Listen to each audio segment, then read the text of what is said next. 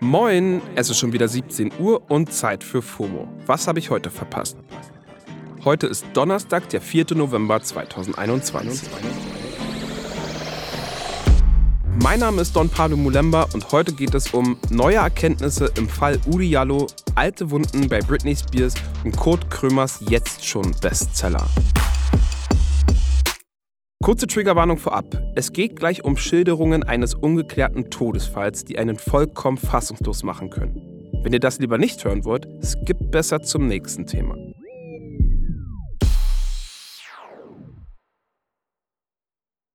Ein Instagram-Post, der gerade gefühlt überall geteilt wurde, kommt von der Tagesschau.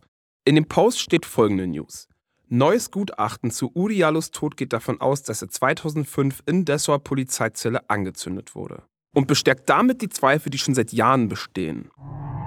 Nur als kurzes Recap. Vor mittlerweile 17 Jahren ist Uri Jallo in einer Polizeizelle in Dessau verbrannt. Er war 36 Jahre alt, kam aus Sierra Leone und hatte Asyl in Deutschland beantragt. Den offiziellen Schilderungen der Behörden nach soll Jallo sich in der Zelle selbst mit einem Feuerzeug angezündet haben. Trotz Fixierung an Händen und Füßen. Diese Version sorgt seitdem für Unverständnis und Zweifel und Ermittlungen. Die Initiative in Gedenken an Uri Jallo versucht seither, den Fall aufzuklären.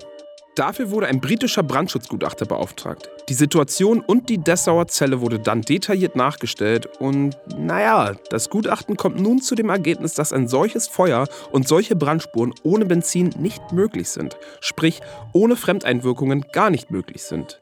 Bereits in der Vergangenheit gab es schon solche Gutachten und Sonderermittlungen, die massives Polizei- und Behördenversagen festgestellt haben. Konsequenzenlos. Die Familie Jallo fordert nun, dass der Fall wieder aufgenommen wird und dass wegen Mordes gegen die zuständigen Dessauer PolizistInnen ermittelt werden soll. Meine Twitter-Timeline ist seit gestern voll mit Tweets zu diesem Thema und am meisten überrascht hat mich der Tweet des Polizisten Oliver von Drobowolski. Der hat unter anderem geschrieben, nur für die, die dachten, Dramen wie der Mord an George Floyd spielen sich nur woanders ab, Rassismus tötet. Der SPD-Politiker Armand Zorn hat getwittert, wir brauchen einen Untersuchungsausschuss zum Tod von Uri Jallo. Das ist längst überfällig. Ein Podcast, der die ganzen Zweifel an der offiziellen Version und das Behördenversagen in mehreren Teilen ziemlich gut darstellt, ist vom WDR 5 Tiefenblick und heißt Uri Jallo, die Leiche ist schuld. Den verlinken wir euch in den Shownotes. Wir sind in Gedanken bei der Familie Jallos und hoffen, dass die genauen Hintergründe seines Todes so schnell wie möglich aufgeklärt werden. Wir halten euch hier bei FOMO ja zuverlässig über alle News zu Britneys Kampf um ihre Freiheit auf dem Laufenden. Britney hat gestern eine schwarze Kachel auf Instagram gepostet mit der Aufschrift Das gefährlichste Tier der Welt ist eine schweigend lächelnde Frau. Also eigentlich auf Englisch natürlich. Nett wie ich bin, habe ich das mal übersetzt. Und mit dem Tier ist ihre Mom gemeint, denn in der Caption hat sie geschrieben, mein Vater mag die Vormundschaft vor 13 Jahren begonnen haben, doch was die Leute nicht wissen, ist, dass meine Mutter es war, die ihn auf die Idee gebracht hat. Ich werde diese Jahre nie zurückbekommen. Sie hat heimlich mein Leben ruiniert. Und über ihren Vater sagt sie, dass der viel zu dumm sei, um auf die Idee mit der Vormundschaft zu kommen. Lol. Den Post hat sie übrigens mittlerweile wieder gelöscht.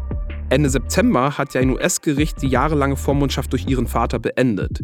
In dieser Zeit konnte Britney nur unter starken Einschränkungen leben. Sie konnte kein Auto fahren, nicht selbst über Konzerte entscheiden und sich auch nicht verloben. Das hat sie nach Ende der Vormundschaft übrigens gleich als erstes nachgeholt. Die Vormundschaft wurde allerdings nicht vollständig beendet. Buchhalter John Sable ist übergangsweise für ihre Finanzen zuständig. Allerdings steht am 12. November die nächste gerichtliche Entscheidung an. Dann wird die Frage geklärt, ob ihre Vormundschaft komplett beendet werden kann. Free Britney!